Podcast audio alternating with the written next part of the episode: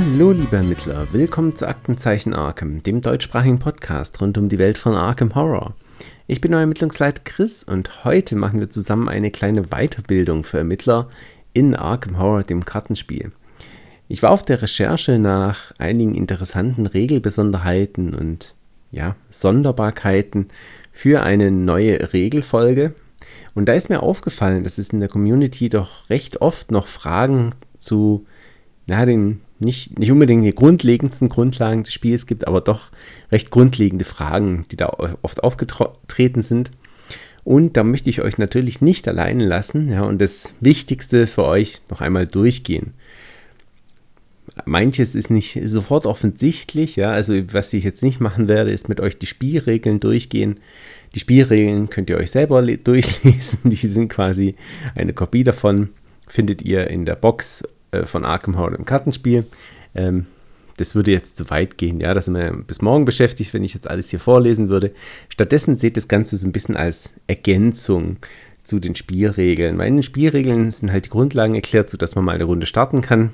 Aber so Regelbesonderheiten sind natürlich jetzt noch nicht ausführlich aufgezeigt. Dafür gibt es ja dann das Referenzhandbuch, dafür gibt es die FAQs. Und ich habe es versucht, mal so ein bisschen zusammenzufassen. Also, wir schauen uns quasi in dieser Weiterbildung an, was es so für Regeln gibt, die man vielleicht leicht vergisst und denen man vielleicht nicht in jeder Runde über den Weg läuft.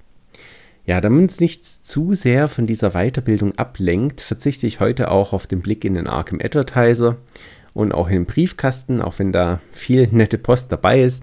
Also habe ein paar nette E-Mails bekommen, auf die gehe ich dann in der nächsten Folge ein. Aber legen wir heute dann direkt los mit der Weiterbildung, ähm, da das doch, glaube ich, ein bisschen dauern wird, bis wir durch alles durch sind. Ja. Also, fangen wir mit der ersten Tätigkeit an, die man quasi tut, wenn man hier eine neue Kampagne anfängt, dem Deckbau. Ja, das wird das erste sein, was man macht. Man sucht sich einen Ermittler aus und baut sich dann sein Deck zusammen. Auch hier gilt, wie der Deckbau funktioniert, könnt ihr in den Spielregeln nachlesen. Ähm, im Wesentlichen sind die Deckbauvoraussetzungen für euren Ermittlern auf der Rückseite der Ermittlerkarte zu finden und da gibt es eben auch ein paar Besonderheiten, die es zu beachten gilt. Nach den offiziellen Regeln zum Beispiel dürft ihr eure zufällige Grundschwäche erst dann ziehen, sobald alle anderen Karten für euer Deck ausgewählt worden sind. Das soll im Wesentlichen verhindern, dass ihr euer Deck basierend auf eurer Grundschwäche aufbaut. Ja, also falls ihr beispielsweise eine Armverletzung zieht, so wie ich dem letzt, dann habt ihr halt Pech gehabt, falls ihr keine Möglichkeiten zur Heilung in eurem Deck habt. Das wird dann ein Problem. Da müsst ihr dann beim Upgraden entsprechend reagieren. Ähm, ob ihr das jetzt so spielt oder nicht, ist wie immer euch überlassen. Weil es gibt natürlich dann schon einige Grundschwächen, die sind sehr, sehr gemein, wenn man sein Deck jetzt entsprechend aufgebaut hat. Hier verweise ich auf das, was die ehemalige äh, Entwicklerin des Spiels, MG Newman, mal meinte, nämlich, dass alles erlaubt ist, was Spaß macht. also wenn ihr eine Grundschwäche zieht, die euer Deck quasi zerstört, ja, dann müsst ihr euch überlegen, wie ihr damit umgehen wollt. Ob ihr es wirklich durchziehen wollt, eine neue Schwäche zieht oder eben doch ein paar Karten anpasst. Ja, es gibt dann auch noch sowas wie dauerhafte Karten, wenn ihr euer Deck zusammenbaut. Dauerhafte Karten zählen nicht zu eurer Deckgröße, sondern kommen als zusätzliche Karten ins Deck rein. Also wenn ihr zum Beispiel ein Kartenlimit von 30 habt, ja, eine dauerhafte Karte euch kauft oder dazu nehmt, dann dürft ihr 31 Karten quasi im Deck haben. Ja, also dauerhafte Karten sind dann auch schon bei Spielbeginn direkt in eurer Spielzone, die müsst ihr nicht erst ausspielen. Und was ihr, worauf ihr achten solltet, ist, ihr könnt einmal gekaufte dauerhafte Karten nicht mehr aus eurem Deck entfernen.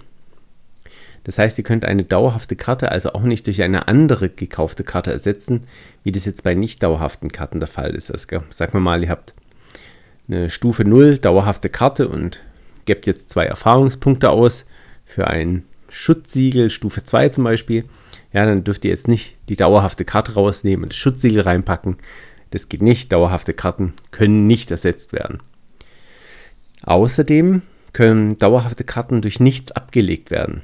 Außer natürlich irgendwann sagt mal irgendeine Karte etwas anderes, ja, dann zählt es natürlich, aber so von Grundregeln her dürft ihr dauerhafte Karten nicht ablegen. Das heißt, oft sind dauerhafte Karten zum Beispiel Vorteile und solltet ihr durch einen Karteneffekt einen Vorteil ablegen müssen, dann könnt ihr trotzdem keine dauerhafte Karte ablegen. Ne? Also wenn ihr zum Beispiel eine höhere Bildung habt als Sucher, ja, und ein Prophesial Profana, das ihr unbedingt nicht ablegen wollt, habt ihr halt Pech gehabt, höhere Bildung, ist eine dauerhafte Karte, dürft ihr nicht ablegen. Ja, kann manchmal gut sein, dass ihr die nicht ablegen dürft, manchmal eben auch schade. Ja, es gibt dann noch andere besondere Kartentypen. Einer davon wäre zum Beispiel die außergewöhnlichen Karten. Außergewöhnliche Karten dürfen nur einmal in eurem Deck vorkommen. Also ihr dürft nicht zwei Kopien dieser Karten in eurem Deck haben. Und was auch wichtig ist, wollt ihr eine außergewöhnliche Karte kaufen, müsst ihr dafür das Doppelte der aufgedruckten Erfahrungspunkte bezahlen. Das kann dann schon teuer werden. Also wenn ihr eine Stufe 4 Karte, eine außergewöhnliche Stufe 4 Karte im Deck haben wollt, dann müsst ihr 8 Erfahrungspunkte zahlen. Das ist dann schon recht teuer, aber man muss auch ehrlich sagen, also die lohnen sich dann meistens schon. Also es gibt gerade im Portfolio der Schurken da einige außergewöhnliche Karten, die sind schon sehr lecker. Ähm, also da habe ich auch schon schöne Stunden mit verbracht mit solchen Karten. Genau. Es gibt dann noch einzigartige Karten, die, von denen dürft ihr zwei im Deck haben, die kosten auch nicht mehr, aber die haben eben so einen Punkt neben dem Namen und was das dann bedeutet, das hat so ein paar Konsequenzen nachher. Das, darauf gehen wir dann später nochmal ein, ja. Genau. Also wenn ihr euch dann mal euer Deck zusammengestellt habt, da gibt es jetzt natürlich ja, ganz viel, worauf man eingehen könnte, was für Tricks es beim Deckbau gibt, wie, was für Kombinationen es gibt. Aber das wäre dann was für eine spezielle Regelepisode, würde ich sagen. Ähm, ich denke mal, an dieser Stelle ist es jetzt erstmal okay. Die Grundregeln sind ja bekannt und wenn ihr euer Deck dann erstellt habt, dann geht es los, das eigentliche Spiel vorzubereiten. Ja.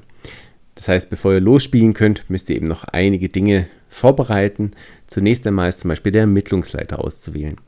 Der Ermittlungsleiter entscheidet, falls es eben mehrere gültige Optionen für eine Entscheidung gibt, was jetzt nicht zu oft vorkommt, aber tatsächlich vorkommen kann.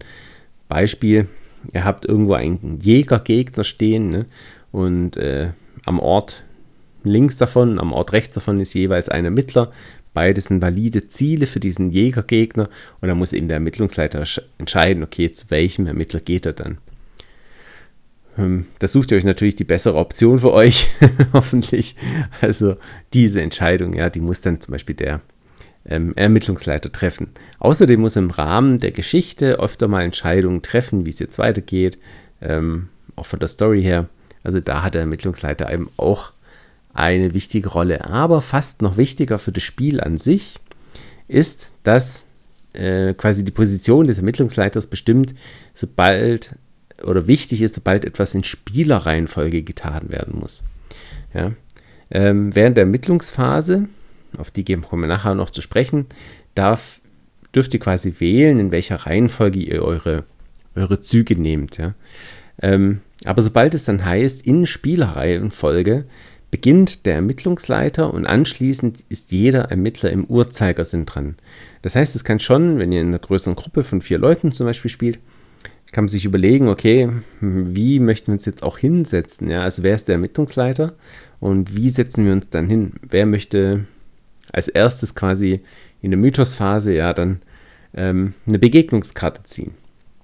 Das ist nämlich relevant dann in der Mythosphase, wenn in Spielreihenfolge die oberste Karte des Begegnungsdecks gezogen wird. Ja. Wenn ihr zum Beispiel einen Ermittler dabei habt, welcher mit dem Begegnungsdeck gut interagieren kann, kann die Reihenfolge also schon einen Einfluss haben. Also hier, das ist dann schon wichtig und die erste taktische Entscheidung, würde ich sagen, die ihr hier machen kann, könnt. Ja, dann Rest des Spielaufbaus. Da gibt es jetzt keine größeren Überraschungen mehr. Da verweise ich also auch wieder an die Spielregeln für den Spielaufbau. Da könnt ihr euch ganz gut dran halten und die sind ja auch schön beschrieben mit Bildchen. Das klappt also. Wenn ihr also mal das Spiel vorbereitet habt, dann geht es los mit den Spielphasen, also mit dem Spiel an sich. Und hier gibt es jetzt vier verschiedene Spielphasen. Die Mythosphase, die Ermittlerphase, die Gegnerphase und die Unterhaltsphase. Diese vier Phasen bilden quasi eine Runde.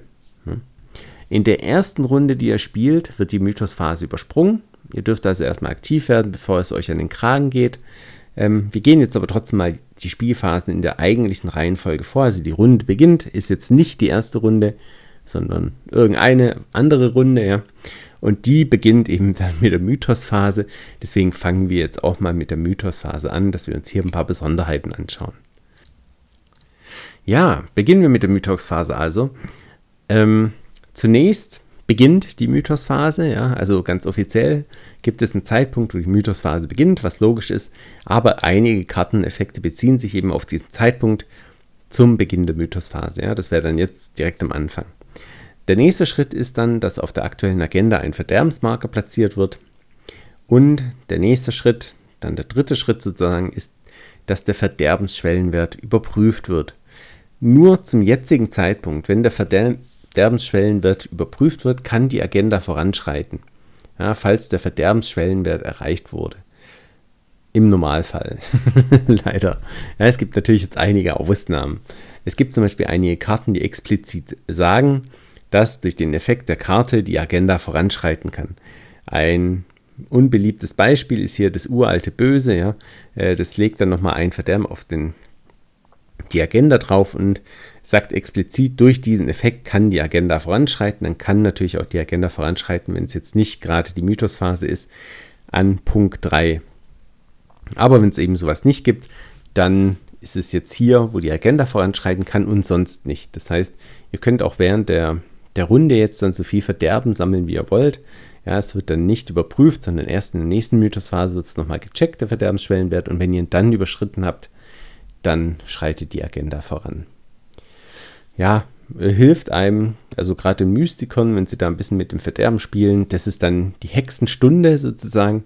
Und da könnt ihr dann richtig wild werden mit Verderben und da möglichst viel ausgeben, um ja, positive Effekte zu kriegen und die Agenda wäre sowieso vorangeschritten und dann ist es eben nicht schlimm. Ja, wird, schreitet die Agenda voran, wird dann alles Verderben aus dem Spiel entfernt also auch Verderben auf Gegnern oder euren Spielkarten. Also nicht nur das Verderben von der Agenda, sondern eben auch ähm, sonstiges Verderben, was auf dem Spielplan liegt.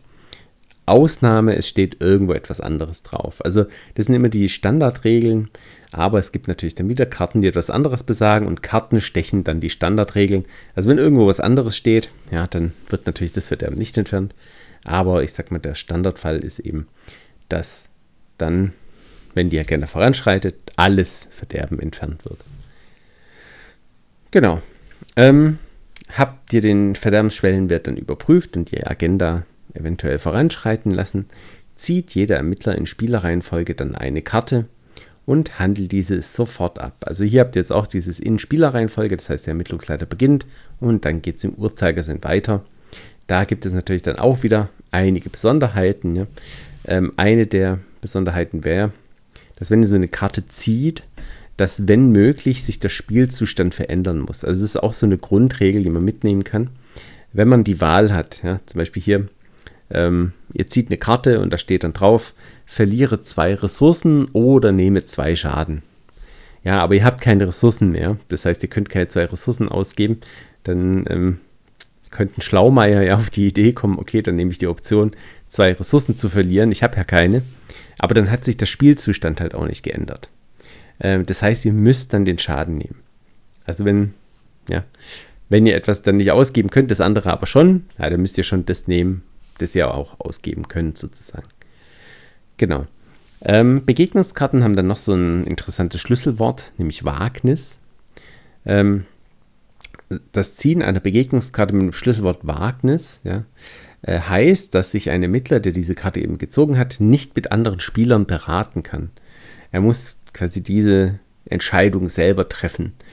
Das heißt aber auch, die anderen Spieler können keine Karten spielen, keine Fähigkeiten auslösen oder Karten zu Fähigkeit Fertigkeitsproben des Ermittlers beitragen, solange die Wagnisbegegnung abgehandelt wird. Also ihr seid hier wirklich komplett auf euch alleine gestellt. Die anderen können euch noch nicht mal mehr bei einer Fertigkeitsprobe helfen. Ja, auch Schutzsiegel 2 zum Beispiel eines anderen Ermittlers funktioniert dann bei Wagniskarten eben nicht. Ähm, das gibt es ja dann schon zu beachten. Ja. Ähm, es kann dann auch noch sein, dass ihr dann als Begegnungskarte einen Gegner zieht. Es äh, also gibt es öfters, ja, passiert dann schon mal. Gegner erscheinen dann immer unter Beachtung seiner Erscheinenanweisung. Hm, also es gibt Gegner, die haben eben so eine Erscheinenanweisung, das steht dann auch dran. Ähm, und wenn er keine hat, dann erscheint der Gegner einfach äh, mit dem Ge Ermittler, der ihn gezogen hat, in einen Kampf verwickelt. Hat er aber eine Erscheinenanweisung, ja, dann muss diese befolgt werden. Kann sie aber nicht befolgt werden, dann wird der Gegner abgelegt. Und das ist sehr angenehm. Also hat der Gegner zum Beispiel eine Erscheinenanweisung, wo einen gewissen Ort spezifiziert, wo er erscheinen soll, aber es gibt keinen gültigen Ort, der diese Bedingung erfüllt, dann wird der Gegner einfach abgelegt. Glück gehabt. Also das ist mal etwas Positives, woran man denken kann. ja, also wenn ihr hier ähm, einen Gegner mit Erscheinenanweisung zieht, dann erstmal schauen, ob diese überhaupt erfüllt werden kann. Ja, hat der Gegner keine Erscheinenanweisung, wie gesagt, erscheint er mit dem Ermittler in einen Kampf verwickelt, der ihn gezogen hat. Und was auch wichtig ist, wo, also wir zum Beispiel, wenn ich mit Freunden spiele, öfter mal drüber stolper, diese Beuteanweisungen, die manche Gegner haben können, die haben keinerlei Einfluss darauf, wo oder wie der Gegner erscheint. Also Erscheinenanweisungen schon, ja, das ist wichtig, aber Beuteanweisungen komplett irrelevant. Also wenn da Beute draufsteht, hat gar keinen Einfluss. Der, der diesen Gegner gezogen hat, der kriegt ihn auch. Ja. Auch wenn nicht die Beute wäre, ist egal. Der Gegner erscheint immer noch mit euch in einen Kampf verwickelt kann man, also ja, dieses Beuteding, ich muss sagen, das finde ich so, auch so eine Anweisung, die ich nicht ganz durchdacht finde, weil die kommt wirklich selten zum Einsatz. Ich weiß nicht, ob man dafür extra hätte das Beute machen müssen, aber ist okay. Wir gehen da nachher nochmal ein bisschen später drauf ein, weil diese Beuteanweisung hat eigentlich einen ersten richtigen Einfluss dann in der Gegnerphase. Ja. ja, hat jeder Ermittler dann seine Begegnungskarte gezogen, endet die Mythosphase. Das ist dann auch wieder ein expliziter Zeitpunkt und dies kann ein Zeitpunkt sein, auf den sich dann wieder manche Karten eben beziehen. Und wenn die Mythosphase dann geendet ist, dann beginnt die Ermittlungsphase und in der Ermittlungsphase seid ihr dann als Ermittler dran. Ja, und es gibt einiges zu tun, was man machen kann. Ähm, jeder Ermittler darf jetzt in beliebiger Reihenfolge einen Zug nehmen. Das heißt, ihr müsst euch jetzt hier nicht mehr auf die Spielerreihenfolge äh, festlegen, sondern könnt einfach au aussuchen, welcher Ermittler soll zuerst drankommen, welcher als letztes. Äh, das kann man so ein bisschen taktisch machen, was am meisten Sinn macht. Ja, pro Runde habt ihr dann einen Zug, also jeder Ermittler hat einen Zug pro Runde. Und standardmäßig könnt ihr in eurem Zug dann drei Aktionen nehmen. Es gibt natürlich Möglichkeiten, ja, seine Anzahl an Aktionen, die man in seinem Zug unterbringen kann, dann zu erhöhen. Prominentestes Beispiel dürfte hier Leo De Luca sein. Ähm, der gibt euch eine extra Aktion und es gibt mittlerweile viele, viele, viele Wege, noch mehr Aktionen zu generieren. Also die drei Aktionen ähm, sind selten das, was man, ja, ja, schon noch oft, aber sind nicht mehr so Standard, äh, wie es vielleicht mal früher war. Was ihr auch machen dürft, es kommt vielleicht nicht häufig vor, aber ihr dürft es tatsächlich, ihr dürft auch euren Zug einfach vorzeitig beenden. Falls ihr gerade nichts Sinnvolles zu tun habt. Also ihr müsst nicht unbedingt dann eine Ressource ziehen oder eine Karte ziehen oder was auch immer. Ähm, ihr könnt auch einfach nichts tun und den Zug beenden, wenn ihr wollt. Kann manchmal gut sein. Ne? Ähm, in eurem Zug löst ihr dann für gewöhnlich Fähigkeiten auf euren Karten aus. Ja? Also ihr habt ja Karten auf der Hand, äh, Ereignisse, Fertigkeiten oder eben Vorteile und ihr habt Karten ausgespielt, also im Wesentlichen eure Vorteile, die dann in eurer Spielzone liegen. Ähm, und da ihr viel mit den Ka äh, Karten interagiert und ihren Fähigkeiten, gehe ich jetzt mal kurz auf die Fähigkeiten von Karten ein. Ähm, auch andere Karten, wie beispielsweise Begegnungskarten, haben Fähigkeiten. Aber ich finde es jetzt einfach einen guten Zeitpunkt, mal Fähigkeiten auf Karten zu besprechen, da ihr das wirklich in der Ermittlungsphase häufig nutzt. Ja. Eine Fähigkeit, also die Fähigkeit einer Karte ist der spezielle Spieltext, ja, der angibt, wie eine Karte das Spiel beeinflusst. Und da gibt es eben mehrere Besonderheiten. Zum Beispiel erzwungen. Erzwungen ist jetzt zum Beispiel was, das kommt dann häufig auf Schwächen oder Begegnungskarten vor. Und erzwungene Fähigkeiten werden automatisch initiiert und interagieren automatisch zu einem festgelegten Zeitpunkt mit dem Spielstatus. Diesen Zeitpunkt kann man normalerweise an Wörtern wie sobald, nachdem, falls, oder zuerkennen. Ja. Ähm, wichtig ist hier, falls eine erzwungene Fähigkeit nicht die Möglichkeit hat, den Spielstatus zu verändern, wird sie nicht initiiert. Ja, also das ist eine generelle Regel. Ja. Wenn möglich, muss sich der Zustand des Spiels verändern. Das haben wir ja vorher schon mal besprochen. Also es muss was im Spielzustand passieren, wenn ihr die Wahl habt, sollte irgendwas los sein. Also man kann nicht einfach die Option nehmen, mit der nichts passiert. Mit der anderen wäre es irgendwie schlecht gewesen und dann ist man fein raus. Also das geht nicht. Genau, also soweit zu erzwungen. Ähm, hier eben, dass sich der Spielzustand verändern muss, das fand ich noch so interessant. Dann gibt es auf euren Karten im Wesentlichen drei Fähigkeiten, die relevant sind, also jetzt positiver Art. Es gibt frei ausgelöste Fähigkeiten, also ich nenne es immer freie Auslöser. Ja. Diese sind in einem Blitzsymbol zu erkennen. Das Auslösen von diesen Fähigkeiten kostet keine Aktion und darf während jedem Spielerfenster ausgelöst werden. Das Spielerfenster muss jetzt nicht unbedingt was mit äh, dem, der aktuellen Tätigkeit zu tun haben, ja, die ihr da gerade macht. Also ähm, wenn ihr jetzt eine Karte habt mit so einem Blitzsymbol, äh, ich weiß nicht, dass ihr irgendeinen Hinweis entdeckt, ja, und dann gibt es zum Beispiel in der Gegnerphase ein, ein Fenster, ein Spielerfenster, wo ihr sowas auslösen könnt, dann könnt ihr auf einmal in der Gegnerphase euch so einen Hinweis entdecken. Wieso nicht?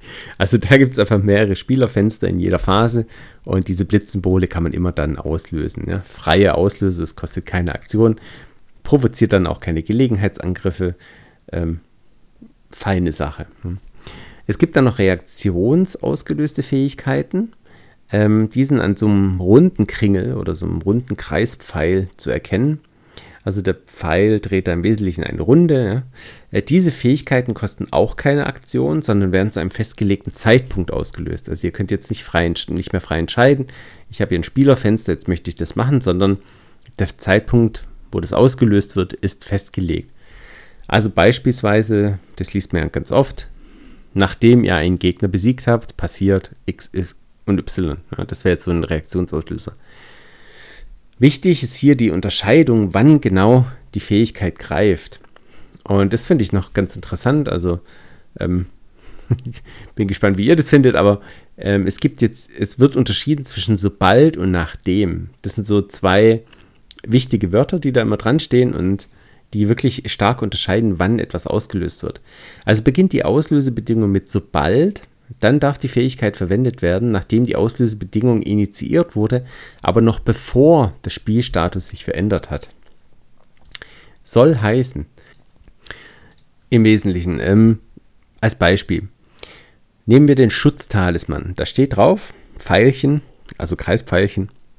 Sobald dir Schaden und oder Horror zugewiesen wird, der dich besiegen würde, lege Schutztalisman ab. Hebe bis zu zwei von jedem Schaden und oder Horror auf. Das heißt, ähm, ihr würdet jetzt Schaden oder Horror bekommen, aber das Spielstatus hat sich noch nicht geändert, also ihr habt den Schaden noch nicht bekommen. Das heißt, ihr könnt hier jetzt dann auch mit dem Schutztalisman Talisman reagieren und dann rettet euch der Schutztalisman eben. Beginnt die Auslösebedingung aber mit einem nachdem, ja, dann darf die Fähigkeit erst verwendet werden, nachdem die Auswirkungen der Auslösebedingung auf den Spielstatus abgehandelt worden sind. Ja. Beispielsweise Hasenpfote. Nach, nachdem dir eine Fertigkeitsprobe misslingt, erschöpfe Hasenpfote, ziehe eine Karte. Das heißt, die Probe ist misslungen und ihr habt dann schon die negativen Effekte der misslungenen Fertigkeitsprobe abgehandelt und erst dann könnt ihr eine Karte ziehen. Ja. Ihr zieht also die Karte nicht, bevor die Probe misslungen ist, sondern, also sie kann euch dann nicht mehr retten im Wesentlichen, sondern erst danach. Also wenn es jetzt nach dem Schutztalisman gehen würde, wenn da jetzt stehen würde, nachdem dir Schaden oder Horror zugewiesen wurde, der dich besiegen würde, ähm, hieß es, ihr habt den Schaden und Horror schon bekommen, seid schon tot und dann würde der Schutztalisman auslösen. Leider zu spät, also macht natürlich keinen Sinn äh, in dieser Karte, aber das sind so die beiden Wörter, auf die es zu achten gilt, wenn es an diesen Kreispfeil, diese, also die reaktionsausgelösten Fähigkeiten geht. Dann gibt es noch aktionsausgelöste Fähigkeiten. Und hier sind wir jetzt bei den Aktionen ausgekommen, angekommen, die ihr während eures Zuges nehmen könnt. Ja. Also das sind Aktionen mit einem Pfeilchen, aktionsausgelöst ähm, und typischerweise auf euren äh, Vorteilskarten zu finden. Also ihr habt ja, in eurer Spielzone einen Haufen Vorteilskarten ausliegen und meistens ist dann da eine aktionsausgelöste Fähigkeit drauf. Also das Pfeilchen, kein Kringelpfeil, sondern ein ganz normaler Pfeil, das ist so das Symbol dafür. Eine aktionsausgelöste Fähigkeit darf nur während eines Spielerzuges in der Ermittlungsphase durch eine Aktivieren-Aktion ausgelöst werden. Also dürft es nur in der Ermittlungsphase verwenden und nur wenn der Ermittler eine Aktion für jedes in den Kosten der Fähigkeit angegebenen Pfeilsymbole verwendet. Also ihr könnt auch, wenn da zwei Pfeilchen sind, dann müsst ihr eben zwei Aktionen ausgeben. Wichtig, löst ihr solch eine Fähigkeit aus, müsst ihr sie auch komplett abhandeln. Also wenn ihr einmal anfangt, dann gibt es auch kein Zurück mehr sozusagen. Also nur wenn irgendwo das Wörtchen steht, äh, darf steht, ist der Effekt optional. Also wenn da steht, ähm, ja, nachdem du zwei Ressourcen gezogen hast, darfst du noch eine Karte ziehen, dann müsst ihr die zwei Ressourcen nehmen und die Karte müsst ihr aber nicht nehmen. Also ihr dürft die Karte ziehen, müsst ihr aber nicht. Das wäre dann dank darf optional. Ansonsten müsst ihr machen, was auf der Karte draufsteht. Das finde ich auch noch so eine interessante Regel. Also wenn ihr mal so eine Aktion, das ausgelöste Fähigkeit anfangt, dann müsst ihr es auch durchziehen. Und die einzige Möglichkeit rauszukommen ist das Wörtchen darf. so. Soweit also mal zu den Fähigkeiten auf euren Karten, welche ihr auslösen könnt, beziehungsweise auf An Karten generell. Ne? Das gilt natürlich auch für Orte, gilt auch für Begegnungskarten und so weiter. Ähm, wichtig ist, ihr könnt ähm, generell Fähigkeiten an eurem Ort auslösen. Ne? Ähm, beispielsweise könnt ihr Fähigkeiten auf Bedrohungskarten in eurer Bedrohungszone auslösen. Wenn da irgendwie eine Aktion drauf ist, die ihr machen müsst, damit ihr die Karte ablegen könnt, zum Beispiel. Oder auch auf Bedrohungskarten in der Bedrohungszone eines anderen Ermittlers an eurem, eurem Ort. Also die könnt ihr auch machen. Also beispielsweise, das hatten wir tatsächlich oft, ähm, dass jemand eine, eine Aktion drauf hat, äh, eine, dass man eine Stärkeprobe oder Geschicklichkeitsprobe abhandeln muss, um diese Karte dann loszuwerden, die einen negativen Effekt hat. Mir fällt der Name gerade nicht ein, aber da gibt es ein Grundset eine, die ist richtig fies. und die kann man sich, die hat man dann in seiner Bedrohungszone und dann kann aber ein anderer Mittler am Ort euch helfen, diese Karte loszuwerden. Und das ist schon sehr hilfreich. Ja. Ähm, auch auf Ortskarten gibt es Fähigkeiten, die ihr auslösen könnt. Also ihr könnt die wesentlichen Fähigkeiten auf Karten nutzen, die eben an eurem Ort sind. Jetzt nicht unbedingt in der Spielzone eines anderen Ermittlers, aber in der Bedrohungszone dann schon. Also soweit mal grundlegend zu den Fähigkeiten auf den Karten. Ähm, da gibt es einiges Interessantes, würde ich sagen. Aber kommen wir jetzt mal zu dem zurück, was ihr alles während eures Zuges anstellen dürft. Also wir sind jetzt gerade in der Ermittlungsphase und jeder Ermittler darf da einen Zug nehmen. Und während eures Zuges dürft ihr mal Minimum drei Aktionen nehmen. Jetzt gibt es zum Beispiel eine Aktion Ermitteln. Ja, ihr dürft während eures Zuges eine Ermitteln-Aktion nehmen. Ähm, da ist dann auch die Frage, darf ich auch Orte ermitteln, wo kein Hinweis drauf ist? Ja, das dürft ihr machen. Beispielsweise für Karten wie Einbruch interessant, ja, wo ihr dann anstatt eines Hinweises drei Ressourcen erhaltet. Da dürft ihr auch Orte ermitteln, wo kein Hinweis mehr drauf ist, um euch hier die drei Ressourcen zu klauen. Also ihr dürft auch Orte ermitteln ohne Hinweise. Was auch interessant ist, ähm, worüber ich tatsächlich auch oft gestolpert bin, gewährt euch einen Effekt einer Ermitteln-Aktion, wie beispielsweise die Karte der Zeitalter in der nicht tabuisierten Version, ja, dann muss das keine Basisaktion sein. Ich dachte immer, das sind Basisaktionen. In der Tabu-Version ist es auch eine Basisaktion. Aber wenn da einfach nur steht, ähm, ihr bekommt eine Ermitteln-Aktion, dann kann das auch eine Ermitteln-Aktion auf irgendeinem eurer Vorteile sein, die ihr nutzen könnt. Zum Beispiel auf den Dietrichen. Es ist total in Ordnung, dann die Aktion, Ermitteln-Aktion auf den Dietrichen zu nutzen. Das gleiche gilt dann auch für die Ermitteln-Aktion von Ursula Downs. Downs. Sie darf ja eine Ermitteln-Aktion nehmen, nachdem sie sich auf einen Ort bewegt hat. Das muss nicht eine Basis-Ermitteln-Aktion sein. Das, so habe ich sie gespielt gehabt und dann mich geärgert, ja. Also ihr könnt dann einfach irgendeine Ermitteln-Aktion nehmen, die ja irgendwo aufgedruckt ist. Sogar Ereignisse könnt ihr spielen. Ähm, das heißt, wenn ihr hier eine Ermitteln-Aktion nimmt, dann habt eine Karte auf der Hand, wo drauf steht, also die ein Ereignis ist und drauf steht Ermitteln, dann dürft ihr sogar dieses Ereignis spielen. Ähm, also, das gilt auch grundsätzlich, jetzt nicht nur für Ermitteln-Aktionen, aber ich dachte, hier passt es ganz gut rein. Gewährt euch also einen Karteneffekt, eine andere Aktion, wie beispielsweise eine Entkommen-Aktion oder Kampfaktion, können das Aktionen auf Vorteilen sein oder auch Ereignissen. Das macht diese Bonusaktion also richtig stark. Das ist richtig gut und deutlich besser, als wenn es eine Basisaktion gewesen wäre. Ja, ihr könnt in eurem Zug auch als äh, Aktion nehmen, eine Ressource zu erhalten. Das ist jetzt nichts Besonderes dran. Ihr kriegt halt eine Ressource oder ihr könnt auch eine Karte ziehen. Ist jetzt auch nichts weiter Besonderes dran. Ihr könnt euch auf einen verbundenen Ort bewegen.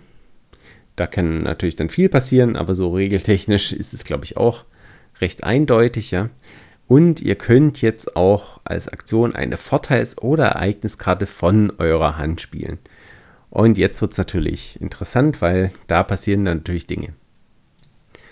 Eine erste Besonderheit, das Spielen von Karten kostet nur dann eine Aktion, falls Sie nicht das Schlüsselwort schnell auf der Karte haben. Wenn Sie das Schlüsselwort schnell haben, also ich denke, das ist eine einigermaßen bekannte Regel, aber ich wollte es einmal erwähnen, ja, dann kostet es keine Aktion und ihr könnt es auch in jedem beliebigen Spielerfenster spielen. Dann müsst ihr das auch nicht mehr nur in eurem Zug spielen, sondern könnt diese Karte in einem beliebigen Spielerfenster spielen. Kommen wir jetzt zu den einzigartigen Karten, die hatte ich ja vorher schon mal erwähnt. Ja, ihr könnt auch einzigartige Karten spielen. Das sind Karten, die einen Punkt oben neben ihrem Namen haben. Von denen dürft ihr zwei in eurem Deck haben und es kostet nichts extra an Erfahrungspunkten, ja, diese in euer Deck zu nehmen. Also nicht wie bei außergewöhnlichen Karten, äh, die ja doppelt so viel Erfahrungspunkte dann kosten, wie als Stufe draufsteht. Aber was wichtig ist, ihr dürft nur eine einzigartige Karte dieses Types auf einmal in eurer Spielzone haben, beziehungsweise generell im Spiel. Also, wenn ihr Sucher seid und euer Kollege ist auch Sucher und ihr habt beide Milan Christoph in eurem Deck, dann dürft nicht ihr einspielen und er auch, sondern im Spiel darf dann nur ein Milan Christopher sein.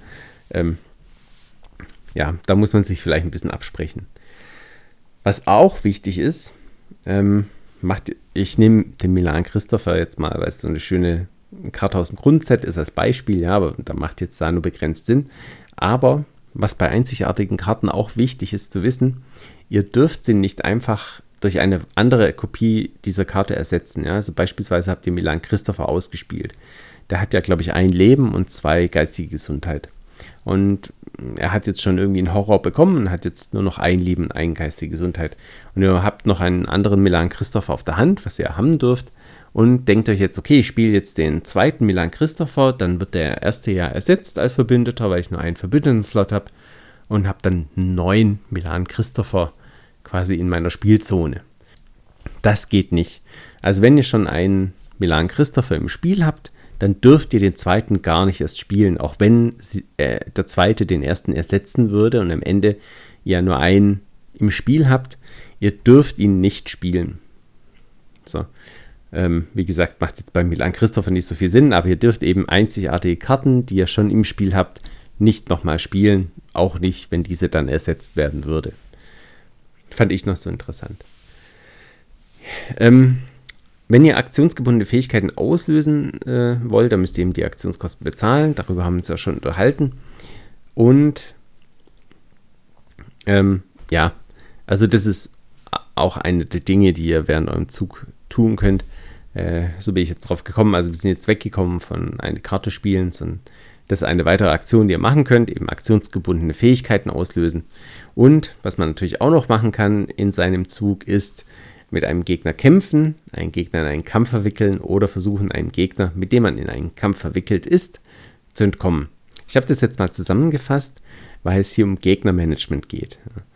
Ähm, ihr müsst euch mit den Gegnern, die an eurem Ort sind, wahrscheinlich irgendwie beschäftigen. Und da zu den Gegnern gibt es einen Haufen Fragen. Und deswegen versuche ich jetzt mal so ein bisschen auf Gegner einzugehen. Ja, also zunächst mal, ist man mit einem Gegner in einen Kampf verwickelt, befindet sich dieser in eurer Bedrohungszone. Sollte nichts weiter passieren, bleibt der Gegner auch dort. Ja, also bewegt sich also auch beispielsweise mit euch mit. Verpasst euch dabei einen Gelegenheitsangriff, aber bewegt sich mit. Das heißt, wenn ihr mit dem Gegner dann, wenn der Gegner in eurer Bedrohungszone ist und ihr damit durch die Gegend marschiert, ja, dann marschiert er quasi euer Gegner mit. Es gibt da eine Ausnahme und das sind gewaltige Gegner. Gewaltige Gegner sind mit allen Ermittlern an einem Ort in einen Kampf verwickelt, werden aber nicht in die Bedrohungszone eines einzelnen Ermittlers platziert. Also das sind meistens so Bossgegner, ähm, die Endgegner in einer Kampagne, das sind meistens gewaltige Gegner, die sind eben da an einem Ort ähm, und werden nicht in die Bedrohungszone eines Ermittlers gesteckt. Was auch wichtig ist zu wissen, wenn es um gewaltige Gegner geht, es gibt bei diesen jetzt keinen Moment, in dem ihr mit denen in einen Kampf verwickelt werd, werdet. Ja. Ein gewaltiger Gegner wird behandelt, als ob er sich mit allen Ermittlern an seinem Ort in einen Kampf verwickelt ist. Ähm, aber es gibt nicht diesen Moment in einen Kampf verwickeln. Das ist jetzt zum Beispiel relevant für Zoe Zamara, ähm, die eben als Reaktionsauslöser hat, dass sie eine Ressource bekommt, nachdem sie einen Gegner in einen Kampf verwickelt hat. Bei gewaltigen Gegnern geht sie leider leer aus, ja, weil es diesen Moment des in den Kampf verwickelns nicht gibt. Man ist einfach per Definition mit gewaltigen Gegnern an seinem Ort in einen Kampf verwickelt. Punkt. das ist so.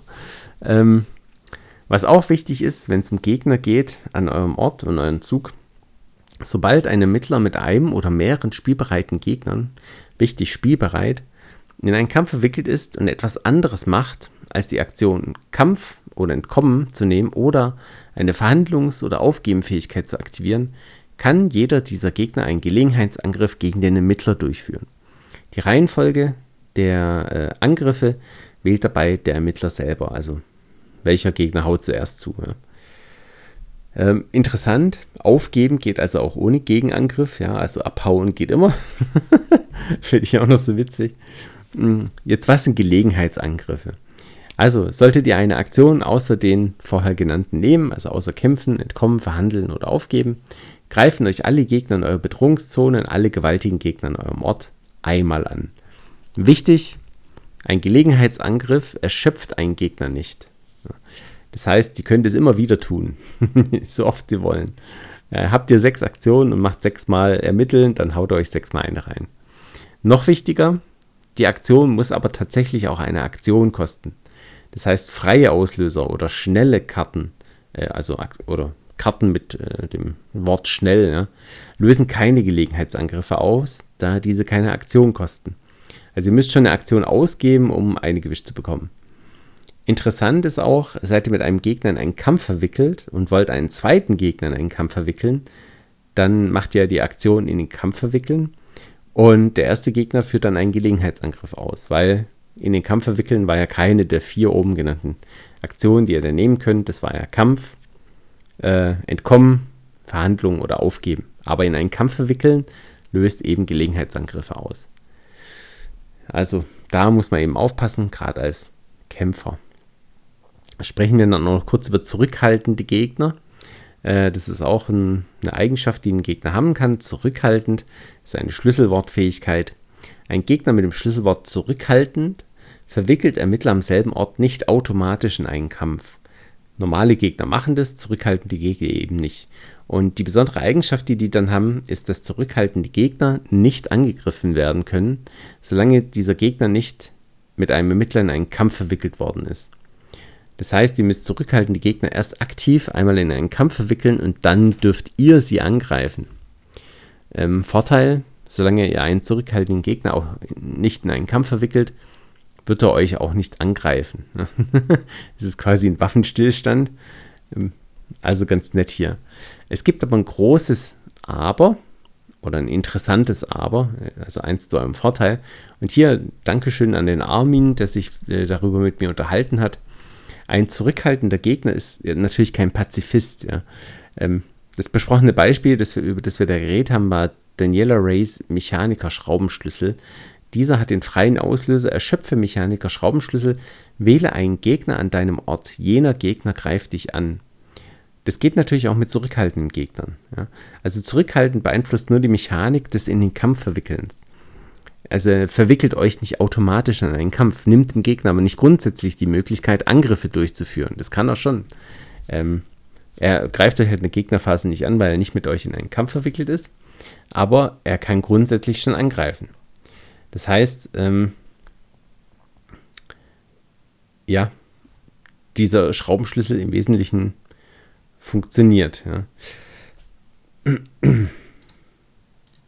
Also im Wesentlichen, ja, damit er euch, ähm, also damit ein Gegner euch eben automatisch angreift, muss er eben mit euch in einen Kampf verwickelt sein oder gewaltig sein. Ja. Ansonsten macht er das eben nicht automatisch, aber er kann schon angreifen. Ich hoffe, das ist einigermaßen logisch jetzt rübergekommen. Ja, soweit mal zu den Gegnern an sich. Ja, diese könnt ihr ähm, natürlich nun bekämpfen oder ihnen entkommen. Fangen wir jetzt erstmal mit dem Kämpfen an. Was passiert denn so bei einer Kampfaktion? Also wie man kämpft, wie der Kampf funktioniert, ist in Spielregeln gut beschrieben. Da gehe ich jetzt äh, nicht genauer drauf ein, sondern wir schauen uns noch ein paar Besonderheiten beim Kämpfen an. Seid ihr, mit ein, seid ihr mit mehreren Gegnern in einen Kampf verwickelt und macht einem Gegner, welcher nur einen Lebenspunkt hat, zwei Schaden, dann könnt ihr diesen zweiten Schadenspunkt nicht auf einen anderen Gegner umverteilen. Ja, also zum Beispiel man hat so eine Pistole und die macht zwei Schaden, aber der, ein Gegner, den, also der Gegner, den ihr jetzt gerade angreift, der hat nur noch ein Leben übrig. Das heißt, ihr hättet ja quasi einen Bonusschaden, aber diesen könnt ihr nicht einfach umverteilen. Also die Kugel fliegt jetzt nicht durch den Gegner durch und trifft den nächsten, sondern dann habt ihr im Wesentlichen Pech gehabt. Es gibt eine Ausnahme, wie immer, das sind die Schwarmgegner. Diese spezielle Art von Gegnern aus der Kampagne, die Traumfresser, ist quasi ein Stapel an Gegnern, bei denen der Schaden auch weitergereicht werden kann. Ja, jeder Schwarmgegner ist dabei tatsächlich aber auch ein echter Gegner. Macht auch, euch macht auch jeder Schwarmgegner Schaden, ja, in der Gegnerphase dann. Ähm, um hier auf Zoe Samara nochmal zurückzukommen, verwickelt sie einen Schwarmgegner in einen Kampf, dann verwickelt sie alle davon in einen Kampf und druckt sich so quasi Geld. Also wenn hier drei Schwarmgegner auf einem Haufen sitzen, dann sind es tatsächlich drei Gegner, die Zoe Samara hier in einen Kampf verwickelt. Also da muss man dann ein bisschen aufpassen, ja. Nur, aber, aber nur bei Schwarmgegnern geht eben der Schaden durch, ansonsten eben nicht.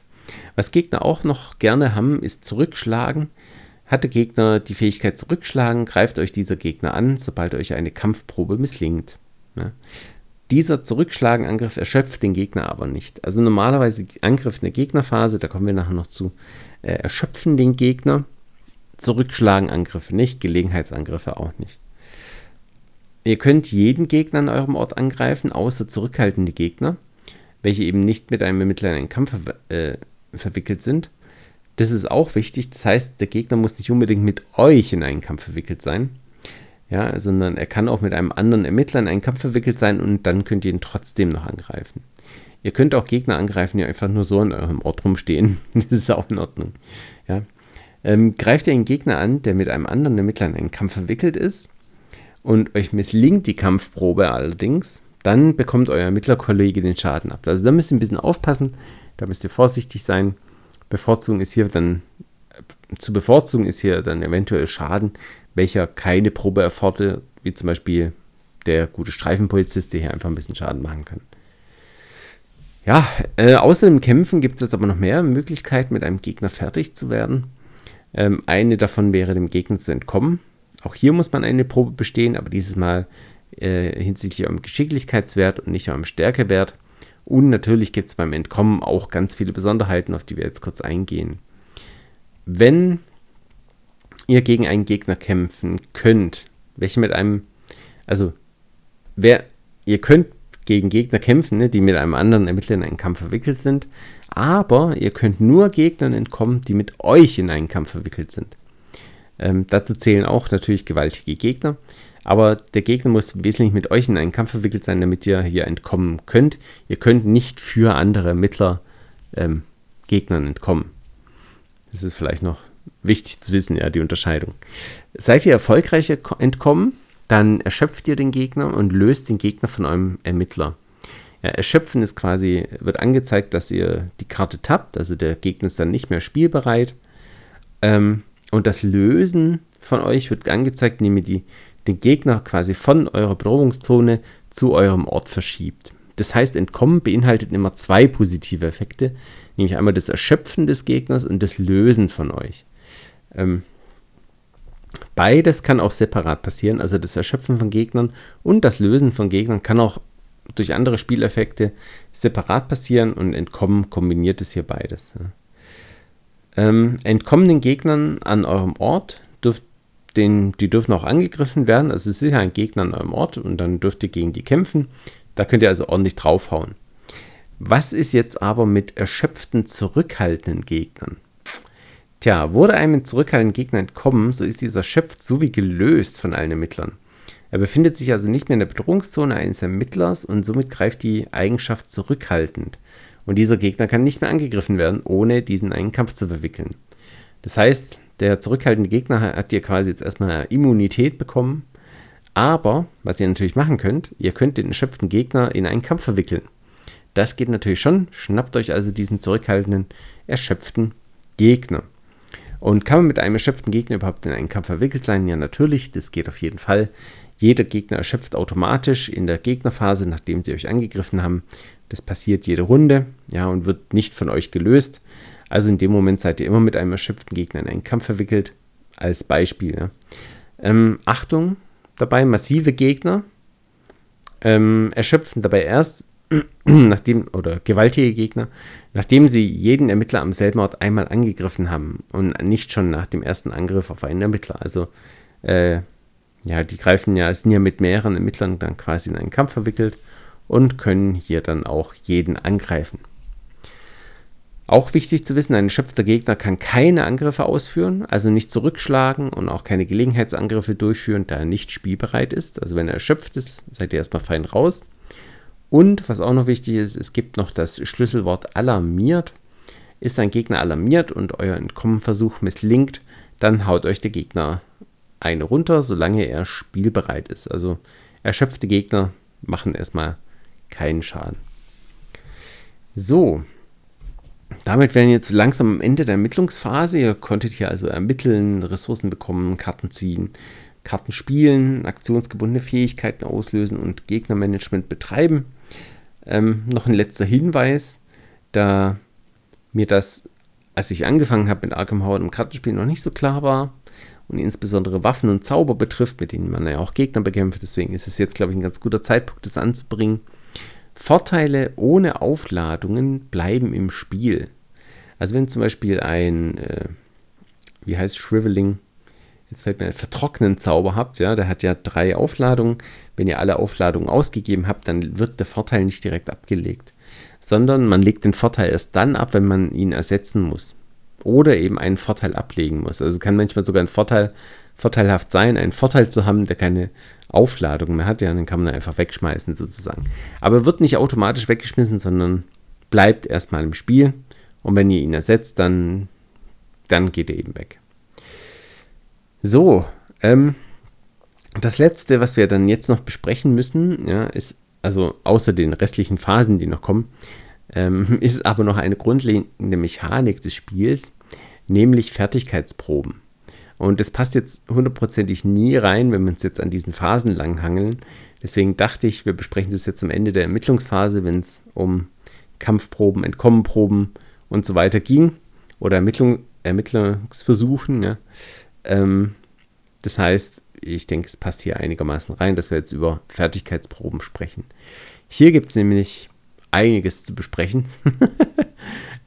das Timing für Fertigkeitsproben ist quasi eine Wissenschaft für sich. Ja. Also, ihr wollt einen Hinweis ermitteln oder einen Gegner bekämpfen oder einem Gegner entkommen, dann müsst ihr eine Fertigkeitsprobe abhandeln. Und ähm, das erste, was ihr dann macht, äh, ist quasi Punkt FP1. Also ich hangel mich jetzt im Referenzhandbuch lang ähm, und nutze die gleichen Begriffe, damit das, ihr das auch nachlesen könnt dann. Ähm, der erste Punkt, den ihr macht, FP1, ist Fertigkeit für die Probe bestimmen. Die Probe auf diese Fertigkeit beginnt jetzt. So, also, ähm, wenn ihr jetzt kämpfen wollt, ja, dann macht ihr eine Stärkeprobe im Normalfall. Das heißt, die Fertigkeit für die Probe wäre dann Stärke. Das ist wichtig, ähm, wenn ihr zum Beispiel Fertigkeiten zu dieser Probe beitragen wollt, dass ihr dürft da nur Karten beitragen, welche übereinstimmende Symbole mit dem getesteten Wert haben. Ähm, oder eben keine Symbole, nur irgendeinen anderen Text. Aber im Wesentlichen muss die Karte übereinstimmende Symbole haben. Also kämpft ihr beispielsweise mit dem zyklopischen Hammer.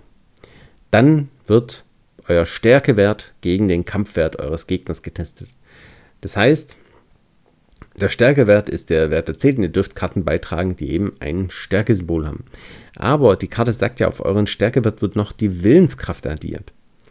Ähm, dann wird trotzdem gegen Stärke getestet. Und ihr dürft jetzt keine Karten beitragen, die euch jetzt lediglich Willenskraftsymbole geben, um hier die Karte noch zu pimpen, sondern es wird auf Stärke getestet und ihr dürft dann eben Stärkesymbole beitragen oder Joker-Symbole, die quasi dann Stärkesymbole sind. Ja. Was natürlich geht, sind Mischungen. Ja, also manche Karten geben dann ein Stärkesymbol und ein Willenskraftsymbol. Das dürft ihr natürlich dann beitragen, weil da eben ein Stärkesymbol drauf ist. Ähm, aber ihr dürft jetzt nicht, ja, weil es jetzt Spaß macht, macht ihr eine Stärkeprobe und auf einmal Karten mit Geschicklichkeitssymbolen drauf beitragen. Also das geht dann zum Beispiel nicht. Deswegen beginnt eine Fertigkeitsprobe immer mit dem Schritt Fertigkeit für die Probe bestimmen. Danach habt ihr ein Spielerfenster, das heißt, hier könnt ihr eure freien Auslöser oder schnellen Karten spielen. Und dann geht es weiter mit Schritt FP2, Karten von der Hand zu dieser Fertigkeitsprobe beitragen. Da haben wir ja gerade drüber gesprochen. Ihr dürft nur bei Karten beitragen, die eben auch zu der Fertigkeit passen. Äh, das kommt jetzt hier zum Tragen. Wenn ihr damit fertig seid, gibt es wieder ein Spielerfenster. Das heißt, hier dürft ihr auch wieder einen freien Auslöser spielen oder eine schnelle Karte. Und dann wird quasi die Probe ähm, ja, durchgeführt. Also FP3, der nächste Schritt ist Chaosmarker enthüllen. Das heißt, ihr schaut, ihr enthüllt einen Chaosmarker aus dem Chaosbeutel. Ja. Äh, in Punkt FP4 werden dann Chaos-Symbol-Effekte abgehandelt. Also wenn ihr zum Beispiel einen Kultist, Kultisten zieht oder so ein älteres Wesen, ja, da müsst ihr diese äh, Effekte abhandeln. Danach erst in Punkt FP5 wird der modifizierte Fertigkeitswert des Ermittlers bestimmt. Das heißt, man beginnt mit dem Grundwert der Fertigkeit der abzulegenden Probe des Ermittlers, sei es Stärke 4, und wendet dann alle aktiven Modifikatoren an, ähm, eben einschließend der entsprechenden Symbole, die beigetragen wurden. Ja, die Effekte der enthüllten Chaosmarkern zählen dazu und natürlich allen anderen aktiven Kartenfähigkeiten, die den Fertigkeitswert des Ermittlers modifizieren. Das heißt, hier kommt dann dazu also wenn ihr jetzt Stärke 4 habt ne, und tragt zwei Symbole bei, dann werdet ihr jetzt bei 6. Ähm, dann kommt der Chaos-Marker, der ist minus 4, ne, dann werdet ihr bei 2. Und dann habt ihr jetzt mit dem Hammer gekämpft und kriegt nochmal 2 Willenskraft dazu und dann seid ihr jetzt bei, bei 4. Also jetzt habt ihr quasi den modifizierten Fertigkeitswert bestimmt. Dann kommt FP6 und ihr bestimmt, ob die Fertigkeitsprobe gelingt oder misslingt. Das ist der sechste Punkt. Und der siebte Punkt ist dann Ergebnis der Fertigkeitsprobe anwenden. Ja, ähm, das heißt, die Kartenfähigkeit oder Spielregel, die eine Fertigkeitsprobe initiiert hat, gibt normalerweise auch die Konsequenz eines Erfolges oder Misserfolges der Probe an. Ja, außerdem können zu diesem Zeitpunkt einige andere Karten zusätzliche Konsequenzen beitragen oder bestehende Konsequenzen verändern. Ja, die entsprechenden Konsequenzen werden zu diesem Zeitpunkt abgehandelt, also in FP7. Falls mehrere Ergebnisse in diesem Schritt angewendet werden müssen, wählt der Ermittler, der die Probe durchführt, in welcher Reihenfolge die Ergebnisse angewendet werden. So, also in FP7 tragt ihr die Konsequenzen eures Tuns im Wesentlichen und FP8 die Fertigkeitsprobe endet. So, jetzt ist natürlich das ganze Timing sehr interessant. Ja. Ähm, in Schritt 7 werden alle Effekte einer gelungenen Fertigkeitsprobe bestimmt und nacheinander dann abgehandelt, beispielsweise. Das beinhaltet dann die Effekte der Fertigkeitsprobe selbst, wie zum Beispiel das Entdecken eines Hinweises, sowie alle Effekte, die sagen, falls die Probe gelingt. Also es gibt viele Karten, die sagen, falls die Probe gelingt, dann macht das und das und das. Also das alles passiert in FP7. Ihr handelt, ähm, macht den Effekt der Fertigkeitsprobe und eben alles, was, falls die Probe gelingt äh, oder falls die Probe misslingt, Effekte, die ihr da auslöst. Interessant ist jetzt, weswegen erwähne ich das alles, ähm, Reaktionsauslöser oder erzwungen Effekte mit einer Auslösebedingung, die abhängig vom Gelingen oder Misslingen einer Fertigkeitsprobe sind, wie zum Beispiel nachdem du erfolgreich ermittelt hast oder nachdem dir eine Fertigkeitsprobe um zwei oder mehr misslungen ist, ähm, löse, löst man diese zum Zeitpunkt FP7 nicht aus. Interessanterweise werden diese Fähigkeiten in Schritt 6 ähm, bestimmen, ob die Fertigkeitsprobe gelingt oder misslingt ausgelöst.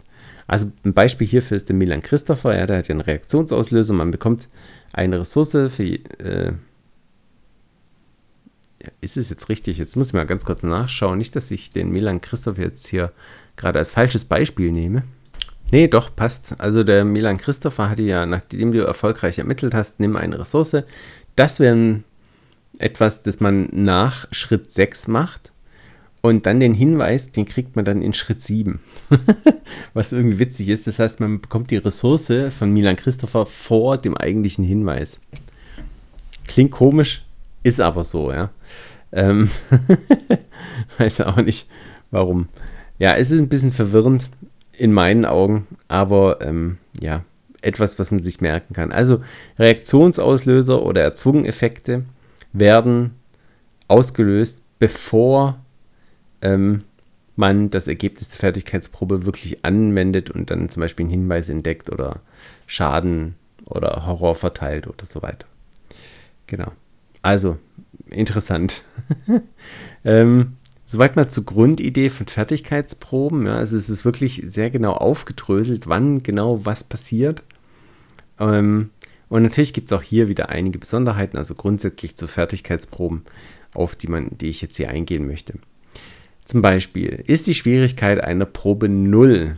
Ne? Zum Beispiel, wenn ihr eine Taschenlampe einsetzt und so die Schwierigkeit auf 0 reduziert, kann diese Probe nur misslingen, wenn ihr einen Autofail-Token zieht oder Marker zieht. Der Grund ist, dass äh, ihr bei einer Probe keine negativen Werte erreichen könnt.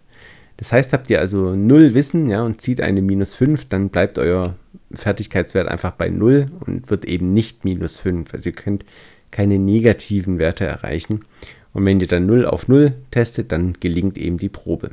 Das heißt, eine Probe der Schwierigkeit 0 ist fast sicher ein Erfolg, außer ihr zieht diesen Autofail-Token. Ja, ähm, der Fakt, dass ihr keine negativen Werte bei einer Probe erzielen könnt, ist beispielsweise auch wichtig bei der Bestimmung der Folgen einer misslungenen Probe. Also müsst ihr zum Beispiel eine Willenskraftprobe 3 bestehen und für jeden Punkt, um den die Probe misslingt, müsst ihr einen Horror nehmen, dann könnt ihr eben maximal 3 Horror nehmen, da ihr äh, nicht unter 0 fallen könnt mit eurem Fertigkeitswert. Also, das begrenzt auch so ein bisschen negative Effekte jetzt beispielsweise auf Bedrohungskarten. Was auch wichtig ist, wenn euch eine Probe automatisch misslingt, ja, dann wird euer Fertigkeitswert behandelt, als ob er 0 wäre. Ähm, ist die Schwierigkeit der Probe aber auch 0, scheitert die Probe trotzdem. Ja, also dann ähm, beim automatischen Misslingen misslingt die Probe immer. Der Fertigkeitswert von 0, der dann beim Autofail-Marker eben festgesetzt wird, dient nur dazu, um die negativen Auswirkungen der Probe zu ermitteln, aber ihr könnt sie nicht gewinnen. Also Interessant dabei ist auch, das ist ein Fun Fact, über den ich gestolpert bin, sollte eine Probe gleichzeitig automatisch gelingen und automatisch misslingen, ähm, so misslingt sie trotzdem. Ja, das Misslingen hat Vorrang. Ich weiß nicht, wie man so eine Situation hinkriegt, aber anscheinend geht es ja. Also wenn ihr gleichzeitig automatisch gelingt und automatisch misslingt, dann misslingt die Probe. Was ein bisschen schade ist, aber gut. Ähm, Soweit mal zu den Fertigkeitsproben. Ich hoffe, das war jetzt einigermaßen klar mit diesen ganzen Timings. Ich glaube, man kommt da schon rein, aber das mit dem Reaktionsauslöser, dass der ähm, vor, davor auslöst, bevor das Ergebnis der Fertigkeitsprobe angewendet wird, das ist ein bisschen komisch, aber kann man sich jetzt mal so merken und mal mitnehmen. Genau. Damit sind wir jetzt eigentlich auch mit der Ermittlungsphase durch. Also wir haben die Aktionen durchgesprochen, die ihr nehmen könnt während eurem Zug. Wir haben besprochen, wie Fertigkeitsproben funktionieren. Wir haben Gegner im Detail besprochen und ähm, ja, ich denke, damit sind wir, sind wir jetzt erstmal, erstmal durch. Was nach der Ermittlungsphase dann kommt, ist die Gegnerphase. Ähm, ja, hier gibt es natürlich noch auch ganz viele Spezialfälle ähm, für, für die Gegnerphase, aber ja, ich versuche mal das Grundlegende zu erwischen. Also auch bei der Gegnerphase gibt es diesen Punkt, dass die Gegnerphase beginnt. Das ist Punkt 3.1. Ja. Ähm, und was danach passiert, ist, dass Jäger Gegner sich bewegen. Also das ist der nächste, quasi der erste richtige Schritt in der Gegnerphase. Die Jäger-Gegner bewegen sich. Das Schlüsselwort Jäger wird auf allen Spielbereiten nicht in einen Kampf verwickelten Gegnern abgehandelt, die das Schlüsselwort Jäger haben. Also auf allen Spielbereiten ist sie interessant. Also erschöpfte Gegner jagen euch natürlich nicht. Und wenn sie mit einem Ermittler in einen Kampf verwickelt sind, also sich in der Bedrohungszone befinden, dann jagen sie auch nicht. Ja? Und äh, gewaltige Gegner jagen sowieso nicht. Direkt nach der Jägerphase, ähm, also nach dem Punkt Jäger, Gegner bewegen sich, habt ihr ein Spielerfenster. Äh, das ist tatsächlich interessant, da ihr hier auch wieder freie Auslöser einsetzen könnt. Äh, ein Beispiel wäre hier die Schurkenkarte Delilah O'Rourke. Ja, die hat auch einen freien Auslöser, dass man sie erschöpfen kann, x Ressourcen ausgeben kann und ähm, dass man dann einen Schaden dem gewählten Gegner zufügen kann. Mm, und x Ressourcen, äh, x ist dann quasi der Entkommenwert des Gegners. Also hier kann man Gegner quasi einen Schaden machen. Das heißt, der Gegner bewegt sich auf euch zu, ihr erschöpft Delilah O'Rourke und schießt ihm erstmal ins Gesicht und vielleicht tötet ihn das ja schon. So, nachdem sich alle Jägergegner dann bewegt haben, ähm, handelt jeder Ermittler Angriffe mit, dem in, äh, mit ihm in einen Kampf verwickelten Gegnern ab. Also, Jägergegner suchen sich dann ihre Ziele, haben Ermittlergegner, Ermittler in einen Kampf verwickelt, viele oder manche Gegner waren auch schon in eurer Bedrohungszone, ja, und dann wird in Spielerreihenfolge die Angriffe der mit äh, einem in Kampf verwickelten Gegner abgehandelt. Jeder Spieler handelt dabei alle Gegner ab, mit denen er sich in einen Kampf verwickelt ist, ehe der nächste Spieler an der Reihe ist. Also der Ermittlungsleiter fängt an, auf die Mütze zu kriegen und danach geht es reihum. Jeder Spielbereite in einen Kampf verwickelter Gegner macht einen Angriff gegen den Ermittler, mit dem er in einen Kampf verwickelt ist. Sobald ein Gegner angreift, fügt er seinen Angriff, Schaden und Horror gleichzeitig dem Ermittler zu, mit dem er in einen Kampf verwickelt ist. Nachdem er seinen Angriff vollständig zugefügt hat, ähm, wird der Gegner erschöpft. Falls ein Ermittler mit mehreren Gegnern in einen Kampf verwickelt ist, wählt der angegriffene Ermittler die Reihenfolge der Angriffe. Also, ähm, nachdem euch ein Gegner angreift, wird er erschöpft und ihr dürft euch auswählen, wie, in welcher Reihenfolge die Gegner euch angreifen. Das ist manchmal auch hilfreich. Ähm, wie gesagt, gewaltige Gegner sind die Ausnahme, die erschöpfen nicht. Nachdem äh, ein Ermittler die angreifende Gegner, mit denen er in einen Kampf verwickelt ist, abgehandelt hat, kehrt man zum vorherigen Spielerfenster zurück und äh, der nächste Ermittler ist quasi dran. Ja, nachdem dann der letzte Ermittler Angriffe mit Gegnern äh, abgehandelt hat, wird das Spiel mit dem nächsten Spielerfenster fortgesetzt. Also hat wieder ein Spielerfenster und die Gegnerphase ändert formell. Es gibt natürlich, wie gesagt, einige interessante Sachen dabei, die zu erwähnen sind. Eben dass gewaltige Gegner, ich sage es jetzt glaube ich schon zum dritten Mal, äh, jeden Ermittler angreifen und erst nach dem letzten Angriff auf den letzten Ermittler dann eben erschöpft sind.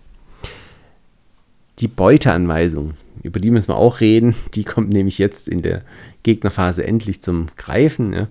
Ähm, Jäger, ein äh, Jägergegner, der mit keinem Ermittler in einen Kampf verwickelt ist, und ähm, mehrere gleich weit entfernte Ermittler zur Auswahl hat, dann und nur dann entscheidet der Gegner nach seiner Beuteanweisung, welchen Ermittler er verfolgt bzw. in einen Kampf verwickelt. Das heißt, ist, also sind, sag mal, ist die Beute drei Orte entfernt, aber am nächstgelegenen Ort steht ein anderer Ermittler, dann wird der andere Ermittler angegriffen ja, und verfolgt. Erst wenn die Optionen gleichwertig sind. Ja, also, weiß ich, alle Ermittler sind genau ein Ort vom Jägergegner entfernt. Ja. Dann greift die Beuteanweisung. Und nur dann. Und äh, ansonsten wird die Beuteanweisung ignoriert. Ja, also sie hat dann tatsächlich nicht so oft Konsequenzen. Deswegen ist ein bisschen eine komische Anweisung, aber hier hat es dann endlich mal einen Einfluss.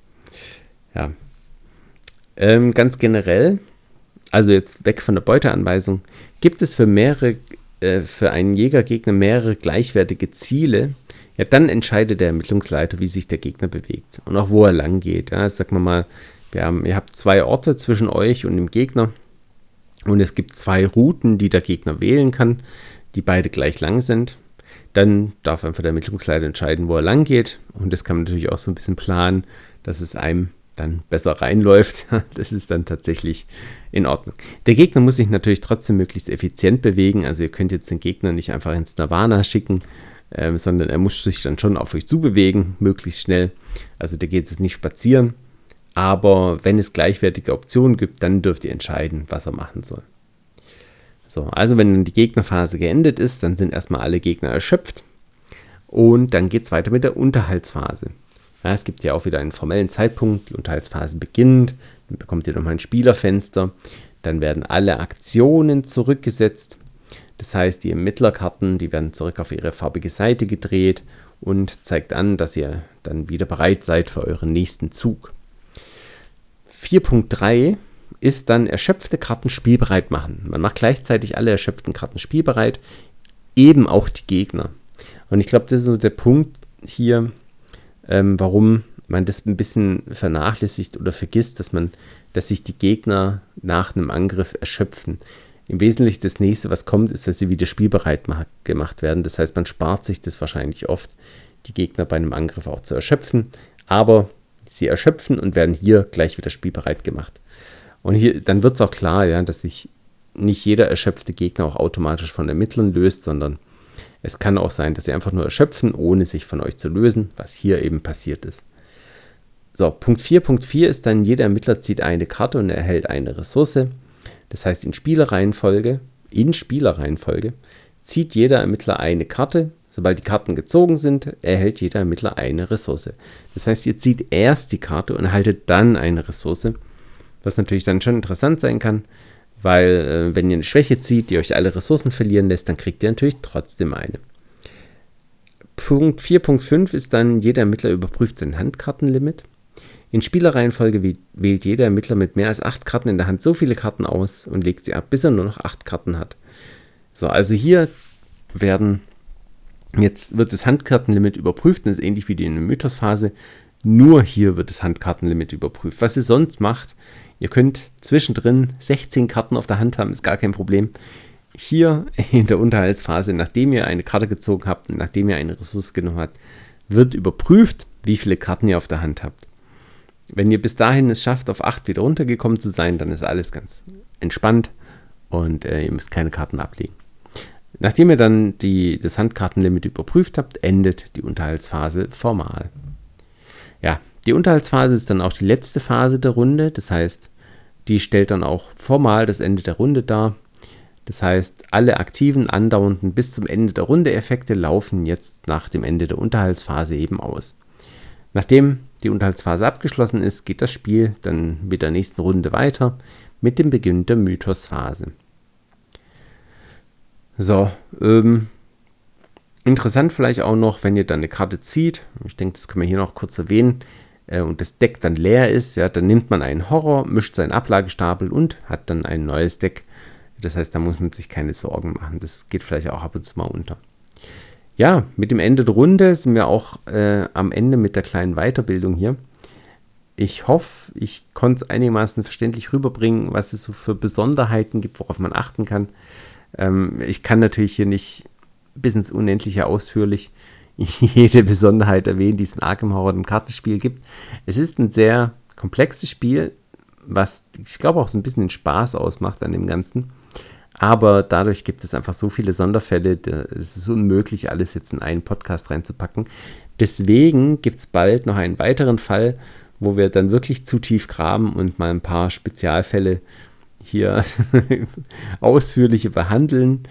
Ähm, das geht dann wirklich ins Detail, aber ich habe da einige coole Zusendungen bekommen und jetzt äh, während der Recherche für diesen Podcast bin ich auch noch über ein paar Sachen gestolpert. Also da gibt es noch genug, genug Futter für eine weitere Regelepisode. Das machen wir auf jeden Fall. Aber ich denke mal jetzt so haben, haben wir mal in diesem Podcast das Grundlegende so ein bisschen besprochen. Falls ich was vergessen habe, schreibt es mir gerne auf aktenzeichenarchem.gmail.com oder auf der Seite www.aktenzeichenarchem.de. Da gibt es ein Kontaktformular. Also schreibt mir gerne. Ihr könnt mich auf Twitter oder Facebook kontaktieren, ist gar kein Problem. Ähm, schreibt mir gerne, was ich vergessen habe, dann kann ich das in der nächsten Folge noch erwähnen und nachtragen. Und ansonsten, ja, hoffe ich, es hat alles weit gepasst. Vielleicht habt ihr das eine oder andere mitnehmen können. Ich glaube, wir haben jetzt die Stunde auch gut gesprengt. Von daher hören wir auf. Ich wünsche euch viel Spaß beim Spielen. Da lernt man es dann doch am besten in der Praxis. Ja. Ähm, wünsche euch natürlich da ganz viel Erfolg bei euren äh, Abenteuern in Arkham.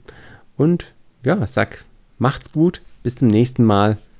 Euer Ermittlungsleiter Chris.